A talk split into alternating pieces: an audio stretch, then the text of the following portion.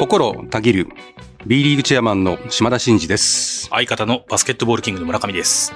島田のマイクはバスケットボールキングのコンテンツとして毎週木曜に更新しています。はい。あの、オールスターの島田さんと選手の対談のやつ、うんちょっと一リスナーとして聞いてたんですけど、ああ、相本当ね、相方いなかったですからね。ね私がピピンでしたからね。はい。もういなくてもあるなと思いつつなんですけど、踊るホニャララ御殿みたいな感じの、もうあのなんかいいですよね。雰囲気がすごく選手も楽しそうな感じで、なんか字が出るというか、ラジオっぽくていいなと思いながらちょっと聞いてたんですけど、そうですね。あれね、やっぱり時間が、はい。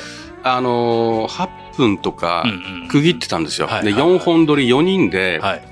8分、8分、8分、8分って、まあ次から次へとやったんですよ。はいはいはい。まあ最後おまけでね、はい。あの、準レギュラーはの藤井優馬がね、はい、準レギュラー来てるから、まあ実質5なんですけど、はいはいはいまあなんでやっぱき短い時間で決まってるっていう風になると、うんうんうん選手たちってやっぱりね、うん10分、10分、10分、10分で試合してるじゃないですか。はいはいはいはい。まあ関係ないと思いますけど、やっぱ短い時間の方がうんギュッとするんだよね。ああ、あんまダラダラしない。漠然と今日、あの、やりましょうよりはう、んうんうん時間8分ねってやると、うんうんやっぱその間に、うん。こう爪痕を残さなきゃいけないと本能的に思うんだよね。ねだからね、いつもより喋る。あなんか皆さん、そして話がやっぱ言い方あれですけど、上手くなりましたよね、なんか。間違いない。ね、すごい上、みんな上達したなと思いながら。あのね、いや、本当オールスターの、はいあの、会見あったじゃないですか、はいはいはいコート上での。はいまあ、あれ見ててね、私もちょっと上から見てたんですけど、いやー、この B リーグの選手たちもトークね、うん。うんとか盛り上げるのとかね、うんうんうんまあ、バラエティとか出てる選手もいるしさ、はいはいはいはい。なんか離れしたなと思ったね。そうですよね。それすごい思いました、なんか。で、私もメディア各局回るでしょう。はいはいやっぱ言われますよ。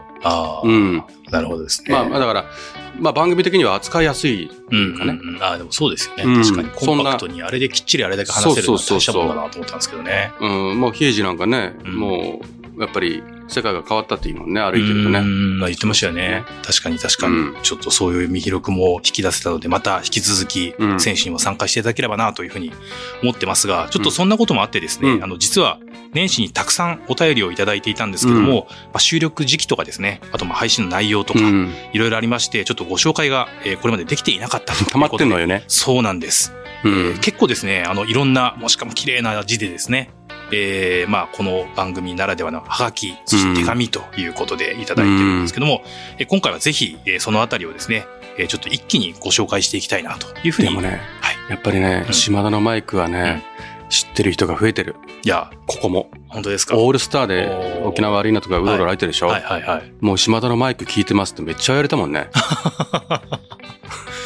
ちょっと本当にじゃあもうあれですね。めちゃめちゃ聞いてますとかね、へステッカー持ってるんですかとかね、うんうんうんもうすっげえ声かけられることが増えたね。あーチェアマンじゃなくてラジオの人と思われてる可能性ももしかしたらあるかもしれないまあ。ちびっこにはね。ちびっこにはね、うんあの、いつも喋ってるおじさんだ、みたいな、そうそうそうそう思われてる可能性もあると。そうそう。ようやくじゃあ市民権を得てきたということで、そうそうそうはい。ぜひ、えー、そんな島田のマイクに寄せていただいたお便りを今日は紹介していきじゃあたいと今日はガンガン、あの、はいもうお便りにガンガンと対してはい、リアクションしていくっていうことで、はいそうですねいいですかね。そういう回で。はい170回ですからね。そうですね。我々にとっては重刻みはもう記念すべもう記念きですね。この記念すべき日にね、うん。えーお便りを紹介できるという。はがきをガンガンいくと。はい。はい。では、はい。いきますね。えー、それでは、島田のマイク、スタートです。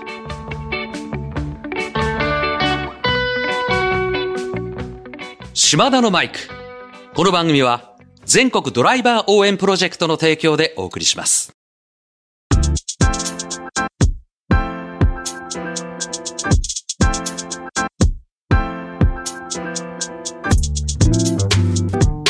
はい。ということで、えー年末年始にですね、えーお寄せいただいたお便りを、えー今回は紹介していきたいと思っておりますが、まずは、えーっとですね。年賀状的な感じの人も多いですよね。そうなんです。そしてねだからみんな達筆だしさ綺麗な見てくださいこれうわレベル高っ。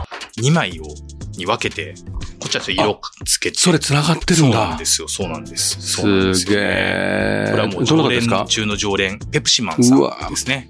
もうペプシマンさんね、これほんと字綺麗ですよ。そうなんですよ。そして、ペプシマンさんは個人的に私にも年賀状をいただいてまして、会社に。珍しいな、ペプシマンさんからこんな字の、はい、綺麗な人うわ、とほんいう。と字綺麗。もうそういう字を書く人になりたいな、俺は。いやいや、まあでもね、以前練習もされてたと思うので、うんまあこのレベルかどうかはちょっとわかりませんけど、うんえー綺麗な字を書くんであろうと。はい。ということで、ちょっと内容、えーはいですね、2024年は更新。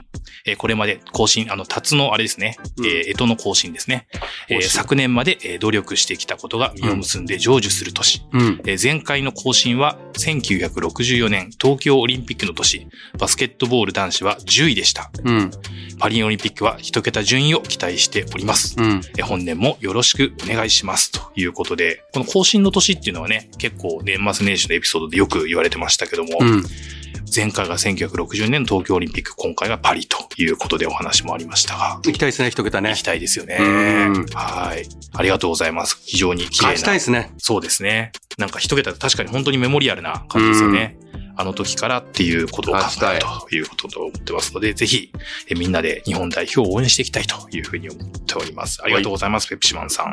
はい。そしてですね。ありがとうございますえー続いて続いて、えー、ケイさんですね。島田さん、村上さん、全国のドライバーの皆様、明けましておめでとうございます。あ今年もマラソンしながら島田のマイクを聞いていますということで、えー B 革新は日々私たちには想像できないほど多くの調整や決断をされていると推察しますが、これまでで一番決断に悩んだものはどんなもので、どんな決断までのプロセスだったのか聞いてみたいですと。まあ、K さんもあの、いろいろ PTA 改革なんかをやられててということでですね、まあ、こんなことを頑張ってますよということで PTA のデジタル化の話であったりっていうのもちょっと送っていただいてるんですけど、まあ、そういうところも共感もあって、これまで一番決断に悩んだものはどんなもので、どんな決断までのプロセスだったのか聞いてみたいというご質問をいただいておりますが、ーなるほど。はい。いかがでしょうそうですね。まあ、もろもろ大変ですよね。その、4000人12億夢のアリーナとかね、はいそういう基準を作るのって、まあ、決めの問題なんで、別に誰かに迷惑かけることでもないし、うんいやいいってことなんで、うんでも結構こう影響力があるっていうのはやっぱ選手にまつわるところなんですよね。はいはいはいはい。で、選手にまつわるところっていうのは、やっぱりこう、ともすればね、うん。選手だったり、選手イコール、こう、高校とかね、大学とかも含めてね、影響するようなことっていうのは、こう、なんていうのかな、その決めることが反発を受けたりとかね、はいはいはい。どうなんだとかね、うん。あと、まあ、有力クラブと、まだまだ力が、あの、これからの発展途上のクラブとかの考えが違うとかってあるんですよね、いっぱいね。そういうところのね、部分っていうのは結構 B 革新を進める上でも、どっちつかずになりそうなうん方向で決まってしまうかもっていう流れはちょっとあったんですよ。ああ、なるほど。うん、B つかず。うん。まあ、B 革新ということは後から決まった言葉ですけど、はい。はいその改革なんですけど、その改革の中身がうん。ちょっと弱含みというかね。ああ、まあいろんなそれ、それ配慮をすればすするほど、ことですよね。うんそれは議論をすればするほどやっぱ、えー和洋折衷みたいになっていくんですよ。。で、それを最後、去年の、いわゆる B 革新を対外発表する直前の実行委員会とかでね、はい。サラリーキャップとかね、ドラフトとかっていうのをうわーって勝ち切った時があったんですよね。はいはい、ありましたね。やっぱあの辺の判断っていうのは、まあ選手とも繰り返し話しましたけど、やっぱり懸念してましたし、うんうん例えばドラフトとかだったら、まだまだどこまでその学生の選手でドラフトをしたくなるような選手がいるかがわからないのに、うんやってどうすんの？とかね。えつまり、たくさんいい選手がいるとか、海外の選手も含めてドラフトするって言うんだったらわかるけど、はい。どこまでせ高い年俸を払ってまで欲しいっていう選手が今いるの？うんとかも含めて、うんいろんな議論あったんです。はい。まあでもそれでも、おやることでそうなっていくとかね。うんうんうんうん決めるからそういうふうになるんだ。はい。だいこうなったらこうしようじゃなくて、うんこうするからそうなるんだっていうような話をしながら、うん結構その辺のふわっとしてるうん。和洋折衷的になりそうなところをぐいっとキャラ立てた瞬間があったんですねなるほど、なるまあその辺のこう、ほど。うんうんうん前に進めるときっていうのは、うんクラブとの向き合いも選手たちとの向き合いもちょっとタフでしたよね。うんあとはそこからは格論を決めていくだけなんで、今あはあの進めてるだけですけど、その辺ですかね。なるほどですね。うんまあ人にまつわるところで、うんまあ朝もすると夜もするとその和洋折衷になりそうな。でも良かったと思いますよってことですよね。あの時グイッとやって、うん。あの時グイッとやってなかったら、今のこのパンチあるうん B 革新っていうことで思い切った改革を B リーグしてるなってっていう絵は見えてなかったんじゃないですかね。なるほどですね。うん。よくほら、リーグって、リーグの名前だけ変わってうん、中身はあんま変わってないとかね。はいはい。あるじゃないですか、はいバスケ界も過去にはありましたけど、うんうんそういう改革だとか、こう変わりますとかっつっても、実はもう、ここが変わってない、ここが変わってない、ここが変わってないっつって、うんそれ本質的に何も変わってないじゃん。うんなんだ変わ名前変わっただけじゃんかっていうとかね。うん、そういうカモフラージュしたようなものが、うん結構スポーツ界多いと思ってるんですよ、うんバスケ界も含めて。でも今回は本当に変えたと思いますよ。自信持って。うんまあ、そうすると2026年にこう、また新たに完成形というか、うんそれがまた見えるのが楽しみであり、楽しみにしててください。これから大変だぞとはいいうところですかね。いやいやいや、もう絶対いい方に行きますから。はい。皆さんそこを楽しみにしたいとはい。いうことで、はい。信じてって、キーさんからのもうトムみたいになっちゃった。believe って。まあちょっとね、あの、決断のところを思い出してテンションも上がったというところですけども、テンション上がってきました。はい。はい。えーこれまで暑いんでね、この辺はね。悩んだものは、どんなものでどんな決断のプロセスだったかということを今お話をしました。はい、えー続いてですけども、ここはちょっと今、あの、かなり熱いものがあったので、えーソフトな感じですけども、ラジオネーム、海辺の町の人さんということで、えーいつも島田のラジオで楽しませていただいてます。えー島田のラジオがね、多いんですよ。多いですよね。結構私も歩いてても島田のラジオ聞いてます。マイクじゃなくて、ラジオ。マイクですって言いはい直しさせませんけどね、私はね。はいもう そうですよねそのぐらいの間違いはいいかなとはい思ってるん。で。まあもう十分伝わるやつが、はいえー島田のマイクということですけども、はいえー今年こそは会場で島田さんから直接ステッカーをいただける日が来ることを願っています。どこですか？仙台ですね。あ仙台可愛い秋で来てますけども。ぜひぜひ。はい。ぜひ仙台に遊びに来てください。良い一年をお過ごしください。あと、ベニーランドも呼んでるよというふうに書いてありますということで。ベニーランド行きたいね。はい。ベニーランドツアー、ツアー、ツアーじゃない。ベニーランドツアーやりましょうかね。ベニーランドツアーをやりましょうかね。うん。うん、ということを企画しているということですので、えーはい、ぜひ期待していただければと思います。ありがとうございます。私が行く。そうですよね。来たい人は来てくださいっていうぐらいのレベルですけどね。じゃあ続いていきますね。えー心をたぎるネーム、えー JA 岡山管理人さんとやかましておめでとうございます。以前、第1回放送まで遡って全て聞いた岡山のブロガーですと。あはい。えーまた、島田チェアマンに聞いてみたいことがあったのでお便りさせていただきましたとえーいうことでございます。チェアマンのノートで、えー競技による昇降格を廃止し、集客力が落ちると降格するという事業力重視の制度になり、え B プレミアでも、え条件をクリアできなくなったら B1 に降格するというお話を読みました。当初は B リーグに昇格するだけで B プレミアからの降格はないというイメージを持っていたので、ちょっとびっくりしましたと。え B 革新における降格制度について、詳しく教えてくださいと。え成績ではなく集客力など経営数値だけで昇降格降格させるのは本当に大丈夫でしょうかと。えーショービジネスに進みすぎて B リーグがプロレスのような極端なエンタメスポーツになってしまわないか、えー極端な例えですがちょっと心配をしていますと、えーいうことでございます。はい。よく多分ノートを読み込まれてるのかなと思うんですけど、そのあたり新年から結構あ。そうですね。ちょうどさっきの B 革新の話ですけど。はいはい。まあ、競技による昇降額がないっていうのはもう多分ご理解いただいてると思いますと。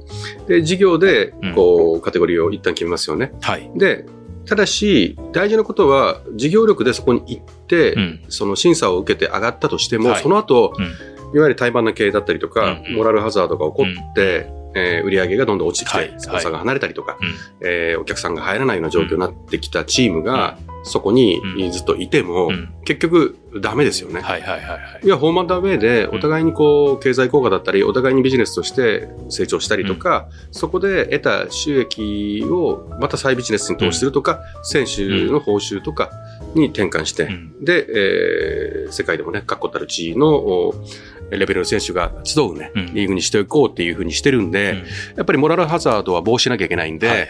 まあ基本的には3年うん。続けてね、うん。えーその数字をショートしていくようなことがあった場合には、落ちますよっていうプレッシャーがかかる。うん。つまり、B プレミアをみんな目指したいって言ってるんですけど、はい行くってことは、ずっとやらなきゃいけないんですよと。そうですよね。これは言い続けてることで、うんクラブの皆さんにうもね。ん。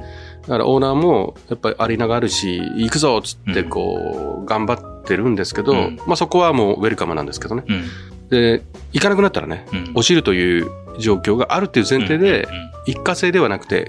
長くね、持続可能なそ状態をこにそう、保たなきゃいけない君臨し続けられる。るような経営母体を作っていくっていうことをうん大事にしてくださいねっていうふうなやり方をしてます。なるほどです。はい。まあ、地域に根付いて、ファンの皆さんに愛されてるクラブだからこそ、うん。持続可能な状態を保たなきゃいけないから、そうそう。それをしっかりと維持してくださいねというのが、このまあ目的という形でしょそうそう。だから、だから勝たなきゃいけないとか、どこ勝つかわからないっていうふうにしてるサラリーキャップのうん上を決めたり、加減を決めたりとかしようとしてるのは、そのサラリーのお大きな変動がないクラブが集っていることによって、どこが勝つかわからないという状況を作りやすい。状況を作ると。だから、ワクワクするであったり、うん。今回最下位だとしても来年優勝する可能性があるっていう、皆さんが、ファンの皆さんが毎年夢を見れる状況を作ることで熱狂を満たし、はい。ビジネスとしても成長していくということを考えてるんで、うん。そこも全部担保した制度になってますんで、ご安心ください。ということで、はいあの、その趣旨もね、十分に今ご説明いただいたかなと思いますので、ぜひ、理事会みたいになってきましたね。本当ですね。いや、まあでもね、あの、ブロガーさんということですので、このあたりの思いをね、ぜひ、あの、多くのファンの方に伝えていただければな、というふうに思います。ありがとうございます。はい、続いてですね、こちら、コーヒーメガネさん。ということで。来ましたねはい。三円ネオンフェニックスの、ね。はいえーファンの方ですけども、えー新年明けましておめでとうございます。はいえー今年も島田のマイクを楽しみにしています。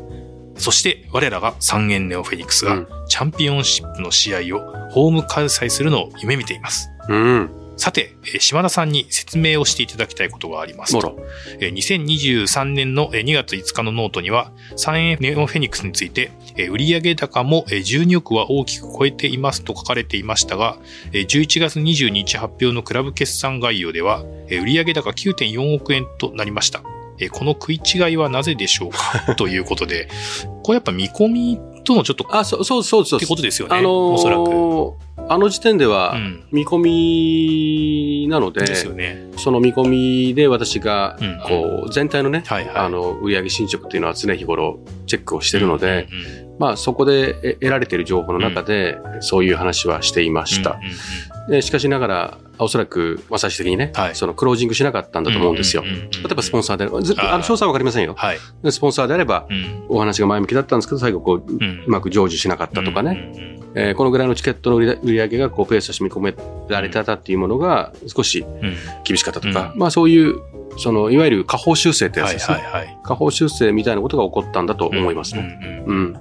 そうですよね。まあ結構、あの、見込みはこうだったんだけど、例えば、まああの、戦績が落ちてきて集客も同時に下がっちゃうとか、まあグッズの売れ行きが下がるとか、きっとそういったことで着地がちょっとうまく、当初の見込みよりも、えー下がっちゃったんじゃないかなと、うんえーいうことだと思いますので、えーそうですねはい。まあね、今シーズンはでも一方、3円年保育さん調子がいいということですので、強いですねはい。強いので、うん。まあ、この時の決算をね、上回る形で、えーぜひ、えー着地も、えー決算概要もちょっと楽しみにしたいなというふうに。ね。まあはいそこは私もキャッチしてないですけど、どういうふうにね、うんこの好成績がうん地元でね、はい。評価を勝ち得て、経営にねう、ん。インパクトを与えてるかっていうのは楽しみですよね。はい。うん。すごいですね。ちゃんとこの決算の数字まで把握されてて、そこの乖離があるぞっていうのは本当株主総会みたいな質問がね、あの、そうですね。いよいよ島田のマイクにも来ることになったというい。やいやいや、もう何でも答えますよ。ということで、コーヒーメガネさんもありがとうございます。はいえー今年もよろしくお願いします。続いてですね、今度は、えー大学生ですね。大学4年生のえー方からということで、綺麗な字で、便箋3枚にわたってですね、うん。えーお手紙をいただいてますけども。男性女性どっちですか？これは女性だと女性。思いますね。はい。どうぞ。えーはじめまして。えー私は沖縄県出身で、現在は福岡県の大学に通っている大学4年生のことと言います。以前から島田のマイクのリスナーで、ずっとハガキを出したいと思いつつ勇気が出ずでしたが、えー今回初めてお手紙を送ります。えー島田のマイクは朝学校に行く前のメイク時間や学食を食べている時のお供で聞いたりと、第1回から前回聞いていて、ベニーランドが私の中でずっと気になっている行ってみたいエリアです。ベニーランド2回目来ましたね。後藤さん一緒に行きましょうか。ベニーランド。なんなら。そして、えー村上さんの声のトーンを聞いていて、すごく落ち着くなと毎回思っています。はい、ありがとうございます。えー今回は一つ島田さんにご質問があり、手紙の最後の方に書いているので、ラジオではその部分だけを使っていただく形でも全然大丈夫です。と書いてありますが、全然使ってますよ、今ねかな。り、えー熱が入ってますので、ちょっと全部読ませていただきたいと思います。全部読んでくだはいさい。聞きたいです。私のバスケ愛と島田さんへの尊敬の気持ちを失礼します。ええー私は B リーグ開幕初年度からバスケにドハマりし、コロナ1年目のえー年に大学進学をしたのですが、家族と離れて暮らしている中でも、LINE では常にバスケの話で盛り上がっていて、家族との強いつながりにもなっている B リーグに本当に感謝をしていますと。はいえー島田さんのラジオやノート、語りましょうもよく覗いていて、今年の4月にあった B リーグの日経セミナーにもオンラインで視聴しましたと。あ、そうなのすごいですね。へえー島田さんのお話ししている姿や、リーグ改革、各クラブの経営努力などに心打たれ、メモを取りながら見ていました。えー私は地元クラブのキングスを再推ししているのですが、この夏には帰省も兼ねてワールドカップのボランティアにも参加し、一生ものの宝物になりました。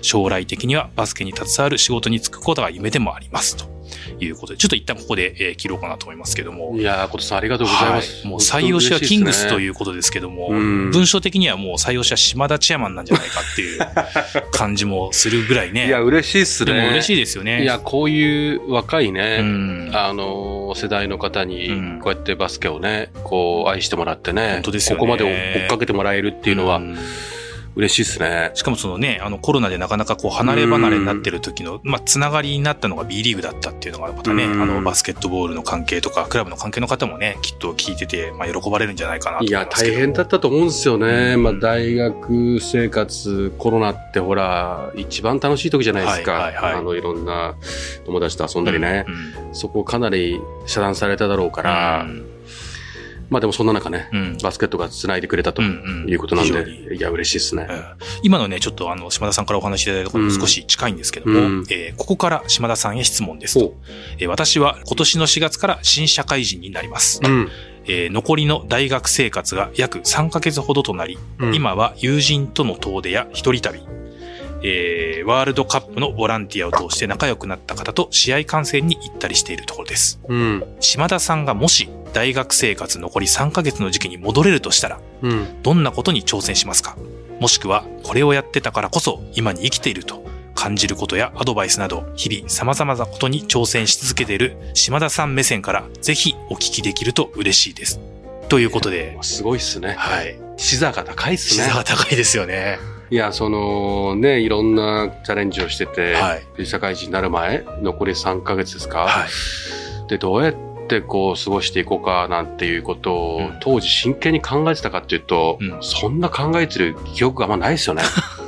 まあだからこそじゃあちょっとその時期に戻れるとしたならばということにぜひお答えいただきたいなと思うんですけども。まあそうですね。まあ基本的には、はいまあ私も娘がいてね、うんちょうどその頃の時期に相談されたことがあるんですよ、これ。はいはい。あ、そうなんですね。同じ感じでうん。うんうんで、とにかくバイトばっかりしてたんですよね。ああ。もうやめろとはいはいはいはいはいはい。お父さんサポートするから、うんもうやめろと。うん。もうそんなこれからもうずっと働かなきゃいけないのに、バイトして遊ぶ時間もないというか、なんかこう、コロナがあったからね、うん最後の方やっと遊べるようになったのに、バイトだけで、だって遊ぶお金ないもんって言われてうんね、いや、や、やめても遊んだ方がいいよってサポつくからみたいな話をしたことがあるんですよ。だからね、思いい切っはいて、思い切って。その、残り3ヶ月ぐらいですか、うんうん。まあ4月から社会人になったら、いやがおうにもね、うん。あの、まあそこはそこでまた楽しい世界が待ってると思いますけど、はいはい。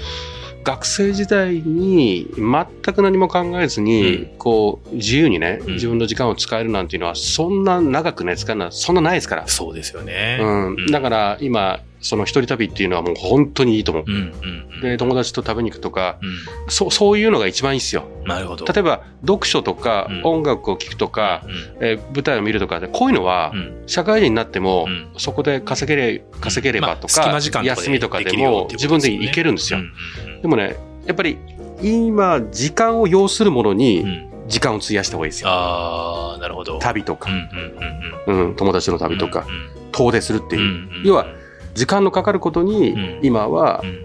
時間を費やすと。なるほど。やりたいことがあっても、その見見るとかうん。行くとか、ちょこっと体験するとかっていうのは別に社会人になってもできるものとして分類して、うんちょっと時間ががっつりかかるものは何なのかと。うん。うん自分がやりたいことで時間かかるものは何なのかっていうことで整理して、そこに力を注いだ方がいいんじゃないですかね。なるほどですね。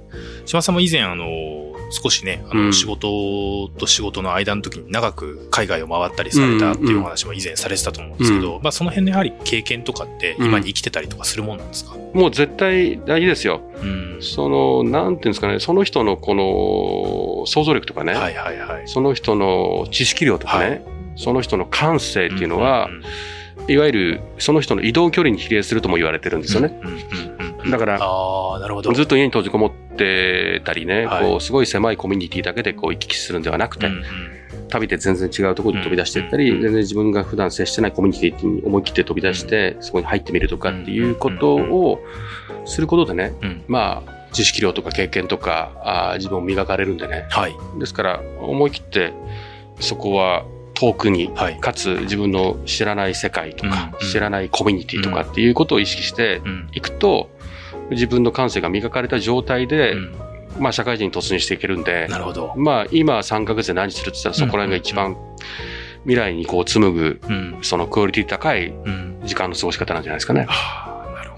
はい。うん素敵なアドバイスをいただきましたので、ことさん残り3ヶ月をね、充実した素敵な時間をね。がこんなにね、熱心に手紙を書いて、うんこんなにね、熱量を持ってやってくれてるんだからね、はいもう熱量には熱量っていうことでね。まあ、はいぜひどっかでお会いしたいですね、ことさん、ね。。本当ですすね。はいはい。ということでありがとうございます。ことさん、お会いするのを楽しみにしてます。ありがとうございます。はいそしてですね、え続きまして、えーこちらはラジオネームゆかさんと、えー千葉の方ですね。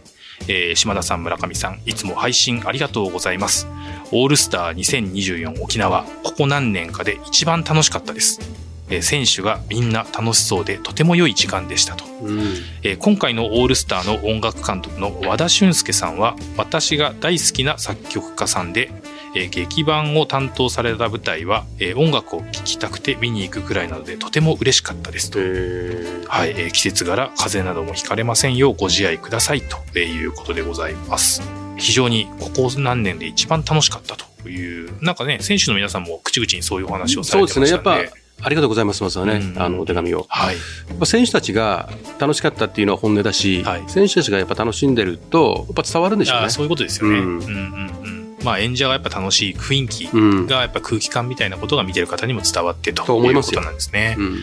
なるほどですね。まあいろんな楽しみ方ありますよね。うんあの音楽監督さんがすごい好きだったっていうすごいねまた見方が角度があるなと思いますけど、うんはい。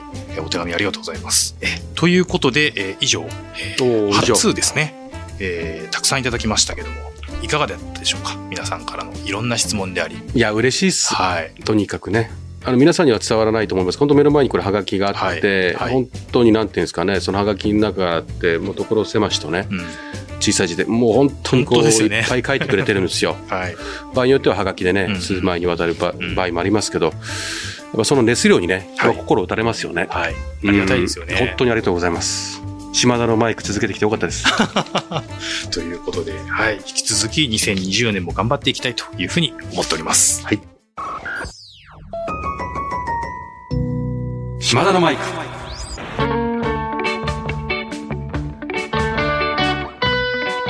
島田のマイク。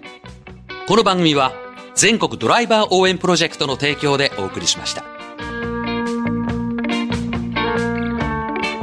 はい、えーということで、まあ、本日は2月の1日ということなんですけども、えーまあ、1年前はね、なかなか考えらんなかったことですけど、まあ、海外のクラブをね、えー招聘して、えー試合ができるようになったよということも含めて、ちょっと、皆さんにご案内ということですが、えー2月、えー3日、4日に、えー B リーグの U16 チャレンジカップということで、こちら、チェコと、韓国から、チームを招聘して、試合をやりますよということと、それから、えー2月の、えー10日から12日、こちらは U18 ですね、インターナショナルカップということで、ドイツのクラブ、中国のクラブを招聘して、これもそれぞれ若い世代の、チームの試合がありますよと。いうことですけども、なんかやっぱり1年経ったなという感じもしますけども、いかがでしょうそうですね。まず、ようやくね、うん。こういう海外のチームを招聘できるようになったっていうのは嬉しいですし、うんうん。まあ何よりも本当にクラブの方々とか、まあリーグのその関係者も含めて、はい。まあ頑張ってきて、ニュースを進めてきてね、うん。もう確実に成長してる。はい。あの、選手も、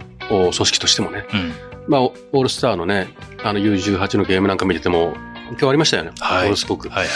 あレベルが上がってるなと思ってますし、改めて、やっぱりクラブとのこう接続のある、このユースっていうものの存在意義はい。が出てきたなと思いますし、あの、ユースを志す選手たちも、あの、それも今までだったら、いわゆる有力校にね、うんうん行くような子も、あの、行こうとするというような、あの、話もちらほら出てきてるんで、はいまあ、今回みたいなこの海外のね、選手とこう、試合ができるとかっていうのもものすごいインセンティブになると思うんで。非常に楽しみですよね。そうですよね。うんまあ、何よりも選手たちの成長機会がうんこう増やせるっていうのは、嬉しいなうん。と思ってますね、純粋に。ということで、まあ将来のスターのね、活躍をぜひ見たいという方は、えー2月3日4日は U16 チャレンジカップ、2月10日12日は U18 インターナショナルカップということで、いずれも代々木第2で、えーありますと。えちょっと足遠いなという方は、えー YouTube、それからバスケットライブでも配信があるということで、ぜひ、えーこの機会をえーお楽しみくださいというそうですふうにね。思っております。はい。はい。はい。では、えー、島田のマイクでは、リスナーのあなたからのメッセージを受付中です。えー私への質問、企画のリクエスト、お悩み相談、暗算祈願、何でも構いません。えー番組で紹介させていただいた方には、島田のマイク、オリジナルステッカーを差し上げております。宛先は概要欄に載せております。あなたからのお便りをお待ちしてます。ということで、今日はちょっと、はがきでね、はい盛りだくさんでございましたが、そうですあの、すべて、一旦ここまで、はい。えーいただいているものは、はい。えーご紹介読ませていただきましたとはいいうことですね。はい。はい。えー島田のマイク、ここまでのお相手は、心たぎる B リーグチェアマンの島田真二と、相方の村上でした。また来週。